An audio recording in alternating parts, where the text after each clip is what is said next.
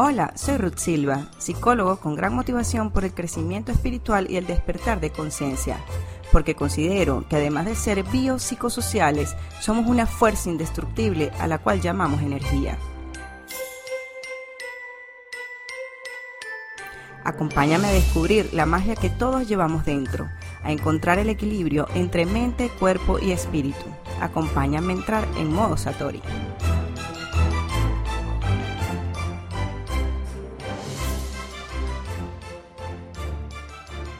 Hola, hola, bienvenidos a Modo Satori y ya se nos fue noviembre y dentro de poco el 2020. Vamos a ver qué nos deparará el 2021. Hoy es nuestro episodio número 15 y está dedicado a la intuición. ¿Existe realmente la intuición? ¿A qué se refiere? ¿De qué se trata? ¿Se puede desarrollar? La intuición es lo que llamamos también el sexto sentido y no por casualidad está relacionado con el sexto chakra, el chakra del tercer ojo. Todos tenemos una brújula interna, aunque a veces nos sentimos más desorientados y perdidos que Adán en el Día de las Madres. Eso es porque hemos ignorado esta brújula, este sexto sentido, esta vocecita interna. Y sí, señores, sí nos habla, sí está allí siempre para nosotros, pero por algunos factores de los que hablaré más adelante la ignoramos o no conectamos con ella como debe ser. No sé por qué he tenido una conexión especial con la intuición, no lo puedo explicar con palabras. Y antes de entrar en tema, quisiera contarles dos situaciones personales en particular que me marcaron muchísimo por esa conexión con la intuición. A mis 25 años salí embarazada, no estaba casada, absolutamente aturdida por el que dirán. Lo primero al ver la prueba de embarazo fue pensar en mi mamá, en haberla decepcionado. Mi mamá es muy correcta y me había inculcado todos esos valores en la cabeza de llegar virgen al matrimonio. Sentía que iba a ir al infierno y estaba muy, muy aturdida. Le tenía terror a lo que fuese a pensar y decir mi mamá. Además, toda esa estructura mental que yo tenía. Y si nos vamos al capítulo anterior de la magia del niño interno, en ese momento solo escuchaba la voz de mi mamá, de no haber hecho las cosas como se debían. De hecho, cuando me enteré de la noticia, cuando abrí el examen, tuve que parar el carro y abrir la puerta porque mi reacción fue vomitar. No digerí la noticia y lloraba y repetía mi mamá, mi mamá. Entonces, así aturdida, me fui a buscar respuestas afuera, hablé con todas mis hermanas, con amigas muy cercanas, y la pregunta del millón, ¿qué hacía? ¿Tenía ese bebé o no lo tenía? No sabía que estaba bien, que estaba mal, ni que estaba peor, absolutamente nublada, no sabía qué hacer. La verdad era una decisión muy difícil para mí en ese momento. Como dije, buscaba fuera respuestas cuando todas las respuestas siempre están adentro y todo el mundo me decía, es tu decisión, estoy contigo sea lo que sea que decidas, pero definitivamente era algo que solo yo podía decidir. Tenía que escuchar mi voz interna, tenía que seguir mi intuición. Aturdida, en principio la decisión fue no tenerlo y pensaba que debía continuar con mis planes. Sin embargo, seguía la duda y la brújula descalibrada dando vueltas. Al día siguiente ya íbamos a tomar la decisión y me acosté y me calmé. Respiré y con lágrimas en los ojos oré. Me sinceré conmigo misma y dije que no sabía qué hacer. Le di un espacio a mi voz interior y así me quedé dormida. Al día siguiente, cuando abrí los ojos, fue mágico. En ese momento dormía en una litera y al abrir mis ojos físicos vi la parte de abajo de la litera de arriba. Pero así como se abrieron mis ojos físicos, mi tercer ojo también se abrió, dándome una claridad impresionante. Pensé de inmediato, lo voy a tener fue absolutamente mágico. No sabía qué rayos iba a hacer, no sabía cómo se lo iba a decir a mi mamá, cómo iba a resolver, no me importó nada. En ese momento todos esos temores se dispersaron. No pensaba en absolutamente nada de eso. Y solo me invadió la alegría de esa claridad, de haber podido escuchar a mi intuición, de haber estado en armonía con la verdad que habita en mí. Hoy esa hermosa decisión acaba de cumplir 15 años. Y bueno, la noticia se la di a mi mamá con el eco en la mano y le dije, mamá, vas a ser abuela bueno, yo tan calculadora, tratando de mover las fibras sensibles y que no me matara. Mami Bella, te amo mucho. Gracias por siempre estar ahí, por apoyarme. Por supuesto que no juzgo en absoluto a nadie que por alguna razón, a diferencia de la experiencia que les estoy contando, hayan tomado otra decisión. Nunca sabemos qué pasa en la mente de cada quien, cuáles son los miedos y temores que les invaden. Siempre podemos estar en situaciones difíciles sin saber qué decisión o qué camino tomar, sin saber cuál es la correcta y al final no hay correctos o incorrectos. Solo hay aprendizajes, solo hay experiencias que nos ayudan a evolucionar, a crecer. Y solo comparto mi experiencia para decirte con toda seguridad que sí hay una voz interior, sí existe la intuición, sí existe una brújula interna que simplemente se calibra cuando estamos alineados con algo más grande que nosotros. Vuelvo y repito, no es que esté bien o que esté mal, sino que entre más alineada esté a esa fuerza, puedo fluir con mayor facilidad. Es como ir como la tortuga de Buscando a Nemo que agarraba las corrientes marinas y decía suave, algo así.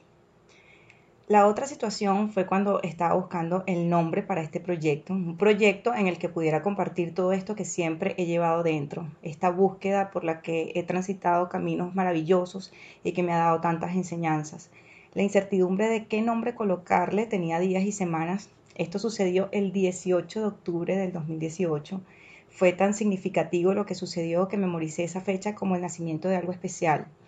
Estaba leyendo el libro El poder de la hora de Eckhart Tolle y en una de tantas líneas explican lo que Satori significa en japonés y explicaba el autor que es la iluminación que vivimos cuando estamos absortos en el momento presente, cuando nos alineamos a esa fuerza mayor estando en el aquí y en el ahora. Es un momento de no mente y pues me conecté mucho con esa palabra y lo quise traer a la actualidad cuando por ejemplo decimos estoy en modo mamá, estoy en modo robotina, estoy en modo almuerzo y pues ¿por qué no? Estoy en modo Satori, en modo presente, en modo consciente, en modo no mente, en modo aquí y ahora y definitivamente me encantó y mientras terminaba de definir el nombre sentí muchas ganas de hacer pis.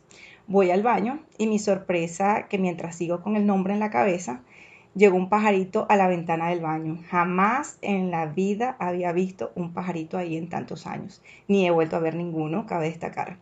Pero no solo eso, fue el momento Satori que existió cuando lo vi. No pensé en nada, solo lo observé estupefacta. Fue un momento de conexión. Definitivamente fue una señal y ahí nació el nombre y pues el proyecto fue evolucionando y no fue sino hasta este año que se convirtió en podcast. No suena muy poético decir que Modo Satori nació en el baño, pero pues es la verdadera historia. Y así como esto que les cuento, nuestras vidas se componen de muchos momentos en los que cuando conectamos con algo más grande que nosotros, fluimos de una manera más armónica. La pregunta es cómo atender y cómo conectar con este sexto sentido. Primero que nada, le llamamos sexto sentido porque como ya sabemos, son cinco los sentidos físicos, el gusto, olfato, el tacto, la vista, el oído, por donde estás escuchando estas palabras. Y entonces el sexto sentido vendría siendo la intuición. ¿Y con qué parte del cuerpo se relaciona? Pues bien, en nuestro cuerpo tenemos muchos centros de energía. Sin embargo, son siete los más importantes. Empezando de abajo para arriba, tenemos tres centros de energía que son nuestra conexión a tierra. El chakra raíz en la base de la columna, el chakra sacro eh, queda como cuatro dedos por debajo del ombligo, y el chakra del plexo solar, que queda como cuatro dedos por encima del ombligo. Luego tenemos el cuarto chakra, el chakra del corazón, que también se le conoce como chakra puente porque conecta los tres chakras de tierra con los tres chakras que nos elevan a la vida espiritual, los cuales serían el quinto chakra, el de la garganta, el sexto chakra, el del tercer ojo, y el séptimo chakra, el de la coronilla. Este tema de los chakras es bastante extenso, sin embargo nos vamos a concentrar en el sexto, que es el chakra del tercer ojo, el chakra de la intuición. Este centro de energía se ubica en la glándula pineal, entonces podemos afirmar que nuestro sexto sentido, la intuición, se relaciona con la glándula pineal. Podemos ver cómo la cultura hindú se dibuja como un punto rojo en lo que sería el tercer ojo, un poco más arriba de nuestros ojos físicos, pero no se ubica allí exactamente, se ubica allí pero hacia adentro, como en el centro del cerebro. Si dividiéramos el cerebro a la mitad, tendríamos algo parecido al ojo de Horus, el de los egipcios.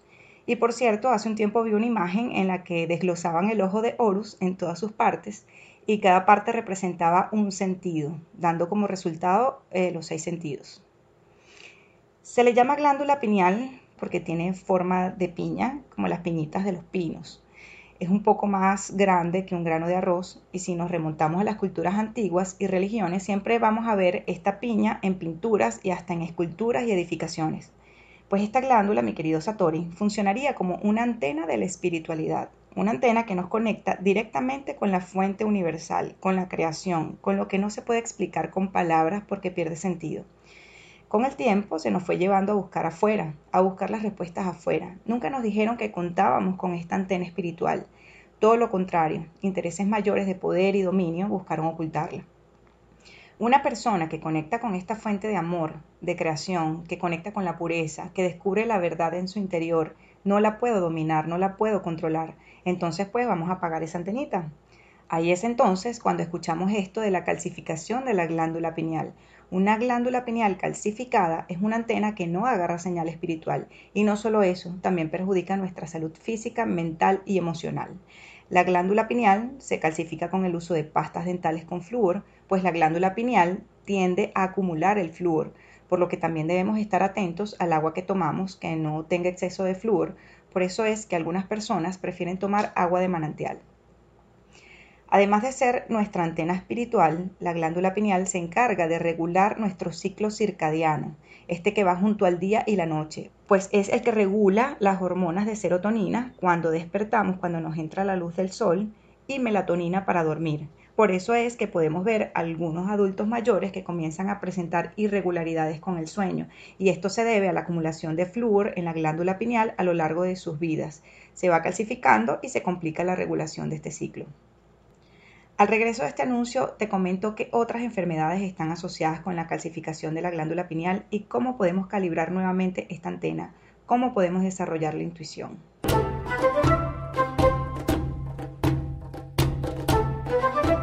Y ahora en Valencia tienes la posibilidad de conocer todos los beneficios de los aceites esenciales doTERRA. Los aceites esenciales son partículas aromáticas volátiles extraídas de la naturaleza. Se encuentran en semillas, cortezas, tallos, raíces, flores y otras partes de las plantas. Estos aceites cuentan con una certificación de calidad terapéutica pura, que garantiza que no existan ingredientes sintéticos, elementos de relleno, añadidos o contaminantes nocivos que reduzcan su eficacia. Conoce cada una de sus propiedades, usos y aplicaciones. Descubre soluciones sencillas, seguras y poderosas para todas tus necesidades físicas y emocionales. Contáctalos a través de sus redes sociales arroba aceitesesenciales.val o a través del número de contacto 0414-420-2310. Conecta con lo natural y descubre todos los regalos que la Madre Tierra tiene para ti. Si quieres ser anunciado en este espacio o patrocinar de alguna manera para que este contenido llegue a más y más personas, no dudes en ponerte en contacto conmigo a través del correo electrónico modosatori.gmail.com.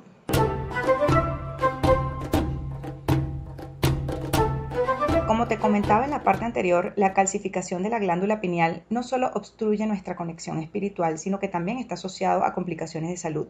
Por ejemplo, todo lo que tiene que ver con trastornos del sueño, insomnio, irregularidad circadiana, desequilibrios hormonales. También se relaciona con el Alzheimer y el mal de Parkinson, trastornos bipolares, migrañas, alteraciones cognitivas y etcétera, etcétera, etcétera. Ahora bien, ¿cómo podemos recalibrar nuestra antena? Primero que nada debemos quitar los excesos de flúor que tengamos en nuestros hábitos, revisar el contenido de lo que consumimos. Ya existen pastas de dientes sin flúor. Nuestra marca patrocinante doTERRA, a través de Aceites Esenciales Valencia, tiene una pasta de dientes sin flúor. Otra opción es hacer una pasta con aceite de coco y bicarbonato. Por supuesto, esta mezcla no hará espuma, pero enseguida te darás cuenta de la diferencia y lo limpio que vas a sentir los dientes. A esta mezcla también le pudieras agregar gotas de aceite esencial de menta para dar ese toque refrescante. Cuando digo revisar lo que consumimos, también incluye los medicamentos. En el caso de Prozac, por ejemplo, es un antidepresivo que tiene 30% de fluoruro y este obviamente puede lograr sus objetivos, pues este exceso de flúor afecta la glándula pineal Quizás la razón principal por la que el Prozac provoca una reacción favorable, entre comillas, en las personas que lo consumen es que desvincula a la persona de los conflictos psicoespirituales que pueda tener y que no desea confrontar por ser dolorosos, obviamente, por lo que se pudiera decir que el medicamento no te va a sanar, solo te desliga del conflicto para poder mantener la funcionalidad en la sociedad. Ojo, no quiero decir con esto que si usted toma Prozac u otro medicamento que contenga flúor lo va a eliminar de raíz. Solo le recomiendo que primero indague más en relación y vaya adquiriendo otros hábitos que paso a paso le vayan ayudando a lograr el objetivo deseado. Por otro lado, el mercurio también calcifica nuestra glándula pineal, por lo que debemos estar atentos con el tema de las vacunas. Y aunque ya no se usan las amalgamas para reparaciones dentales, las personas que todavía conservan algunas reparaciones de este tipo pudieran pensar en la posibilidad de sustituirlas. El agua también es importante, saber de dónde viene, qué es lo que estamos consumiendo y si está en tus posibilidades elegir agua de manantial, pues mucho mejor. Llevar una alimentación orientada hacia lo natural, evitar la comida procesada, estar pendientes con el tema de los pesticidas, evitar el café, el azúcar, el alcohol. El cacao puro es muy buen desintoxicante, así que se recomienda para ayudar a la descalcificación de esta glándula. Hay investigaciones sobre el valor potencial del magnesio en la reducción de la calcificación de la glándula pineal. Por ejemplo, el estrés hace salir el magnesio de las células y permite la entrada del calcio, lo que favorece su calcificación. Todos estos datos en función a lo que consumimos. Y como te digo siempre, no creas en nada de lo que aquí te digo. Siempre indaga y busca más información. Ahora te voy a decir algunos ejercicios que puedes realizar para activar esta antena, para ponerla en sintonía con esa conciencia superior. Primero que nada, como dice mi queridísimo el doctor Joe Dispensa, donde pones tu atención, pones tu energía. Entonces, bien, nuestra intención y atención tiene que estar dirigida a la glándula pineal. Podemos dedicar un espacio en la mañana a la meditación. Pueden ser 10, 15, 20 minutos con lo que te sientas cómodo o cómoda. Y según el tiempo que dispongas, siempre se recomienda temprano en la mañana. Y si también puedes, en la noche, porque precisamente tiene relación con estas hormonas que regulan nuestro ciclo circadiano. Entonces podemos activar nuestra glándula pineal. En ocasiones, de hecho, se puede sentir un leve cosquilleo en esto que llamamos el tercer ojo. Esto es un indicativo que se está activando esa antena.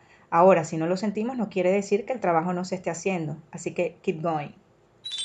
En la plataforma Gaia, que es una plataforma al estilo de Netflix, pero todo en relación a la espiritualidad y la expansión de la conciencia, hay una serie del Dr. Joe Dispensa que se llama Required y son 13 capítulos, todo con basamento científico y de verdad que toda la serie está sin desperdicio. Sin embargo, hay dos capítulos en especial que le dedica la glándula pineal, el 10 y el 11 recomienda este ejercicio de respiración para activarla. Nos sentamos en postura de loto o indiecito, nos inclinamos ligeramente hacia adelante y apoyamos las manos en el suelo delante de nuestras piernas con los brazos estirados. Tomamos una inhalación profunda, contenemos la respiración y al mismo tiempo contraemos todos los músculos del suelo pélvico y el abdomen, lo que en yoga se conoce como contraer las bandas. Y mientras hacemos esto, imaginamos cómo va subiendo el líquido cefalorraquídeo de nuestro sistema nervioso central desde la base de la columna hacia el cerebro. Este ejercicio va a presionar la glándula pineal con las paredes que la rodean y esta presión va a producir un campo electromagnético, va a regular nuestra energía y esto sucede porque nuestra glándula pineal está rodeada de diminutos cristales sensibles a la energía y cuando hacemos esta presión los estamos activando y de esta manera regulamos nuestro campo electromagnético. Podemos continuar con este ejercicio con respiraciones lentas y profundas. Repito, contenemos la respiración y con la contracción de bandas de la parte inferior de nuestro cuerpo, vamos a imaginar cómo el líquido cefalorraquídeo sube por nuestra columna y hace presión en nuestra glándula pineal. Y vamos a realizar este ejercicio con toda nuestra atención puesta allí, en nuestro tercer ojo. ¿Qué hacemos con este ejercicio? Joe Dispensa lo ilustra como si fuésemos una pila. En este mundo de polaridades podemos conseguir el polo positivo y el negativo. Al activar o llevar esta energía a uno de los polos, comenzamos a ampliar nuestro campo electromagnético, así como lo tiene el planeta y las frutas. De esta manera nos activamos como imán para sintonizar, atraer y fluir con todo lo bueno. Recordemos lo que dije al principio sobre los chakras. Los tres primeros chakras nos conectan con la tierra, la materia, mientras que los tres de arriba elevan nuestra espiritualidad. Estamos tomando energía de abajo, de lo que nos conecta con la tierra, para llevar hacia arriba. Otro ejercicio de respiración para activar la glándula pineal se conoce como Brahmari. Tiene este nombre porque se asemeja al zumbido de las abejas. Nos colocamos en posición de loto y con nuestros pulgares vamos a tapar los oídos, pero no por fuera. Lo vamos a hacer como si intentáramos introducir el dedo pulgar por nuestro oído. Luego los otros cuatro dedos caen sobre la cara tapando nuestros ojos. Sin embargo, nuestra mirada interna va a ir dirigida hacia la glándula pineal tomamos una respiración y decimos el mantra Om, haciendo más énfasis en el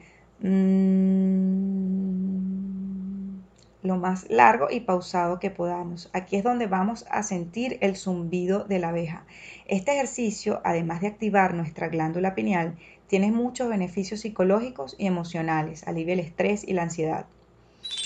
La postura del niño en yoga también nos ayuda a activar esta glándula, así como también la postura del delfín.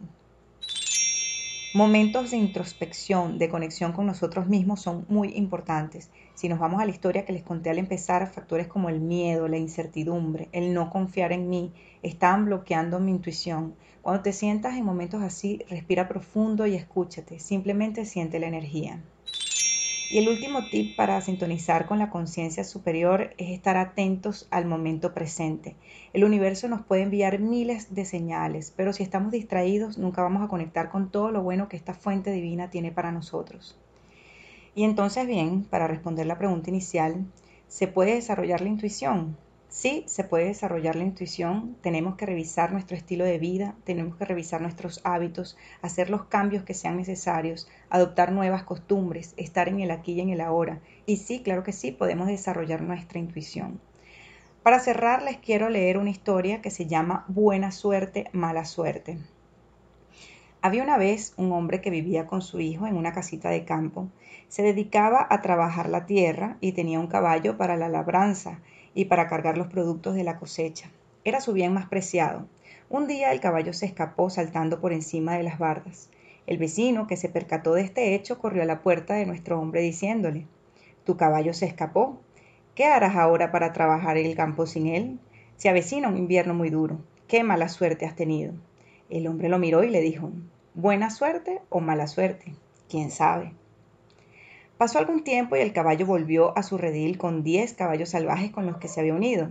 El vecino, al observar esto, otra vez llamó al hombre y le dijo No solo recuperaste tu caballo, sino que ahora tienes diez caballos más. Podrás vender y criar. ¡Qué buena suerte has tenido! El hombre lo miró y le dijo ¿Buena suerte o mala suerte? ¿Quién sabe? Más adelante, el hijo de nuestro hombre montaba uno de los caballos salvajes para domarlo y cayó al suelo partiéndose una pierna. Otra vez el vecino fue a decirle, qué mala suerte has tenido. Tu hijo se accidentó y no podrá ayudarte. Tú eres ya viejo y sin su ayuda tendrás muchos problemas para realizar todos los trabajos. El hombre otra vez lo miró y dijo, buena suerte o mala suerte. ¿Quién sabe? Pasó el tiempo y en ese país estalló la guerra con el país vecino, de manera que el ejército iba por los campos reclutando a los jóvenes para llevarlos al campo de batalla. Al hijo del vecino se lo llevaron por estar sano y al de nuestro hombre se le declaró no apto por estar imposibilitado. Nuevamente el vecino corrió diciendo, se llevaron a mi hijo por estar sano y al tuyo lo rechazaron por su pierna rota. Qué buena suerte has tenido. Otra vez el hombre lo miró diciendo, buena suerte o mala suerte. ¿Quién sabe? Con esta historia lo que quiero reflejar es que a veces vamos luchando en contra de la vida, en cómo quisieran que fuesen las cosas, se nos olvida que hay una fuerza mayor que siempre, siempre busca el equilibrio perfecto. Como dije anteriormente, no se trata de que sea bueno o malo, que está bien y que no está bien. Lo mejor es aceptar el presente, rendirse ante lo que es, aquí y ahora. Y como diría Carl Jung, lo que niegas te somete, lo que aceptas te transforma.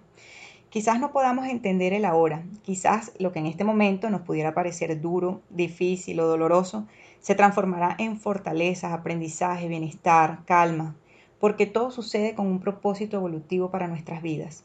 Y si calibramos esta antena de espiritualidad y si fluimos junto a este equilibrio perfecto, podremos verlo más claramente. No precisamente con nuestros ojos físicos, sino con nuestro tercer ojo, con nuestra intuición. Una visión no solo calmada ante los hechos, sino también con la certeza que estamos fluyendo junto a este orden mayor, en armonía con el todo. Una fuerza que es de amor y de creación siempre va a querer lo mejor para todos. Somos nosotros los que no terminamos de alinearnos con ella. Así que tenemos trabajo. Y un interesante punto de vista, a veces las ovejas negras no son tan negras. A veces solo siguen su intuición. Mil gracias por haber llegado hasta aquí y recuerda que para escuchar cualquiera de mis podcasts puedes buscar Modo Satori en Spotify, Google Podcasts, Anchor. Ahora también por Telegram estaré compartiendo los podcasts. Solo tienes que buscar Modo Satori y unirte. Ayúdame a compartir este contenido de valor que preparo con tanto cariño. Te espero el próximo lunes. Mi nombre es Ruth Silva y te mando un fuerte abrazo que traspase la materia. Chao, chao.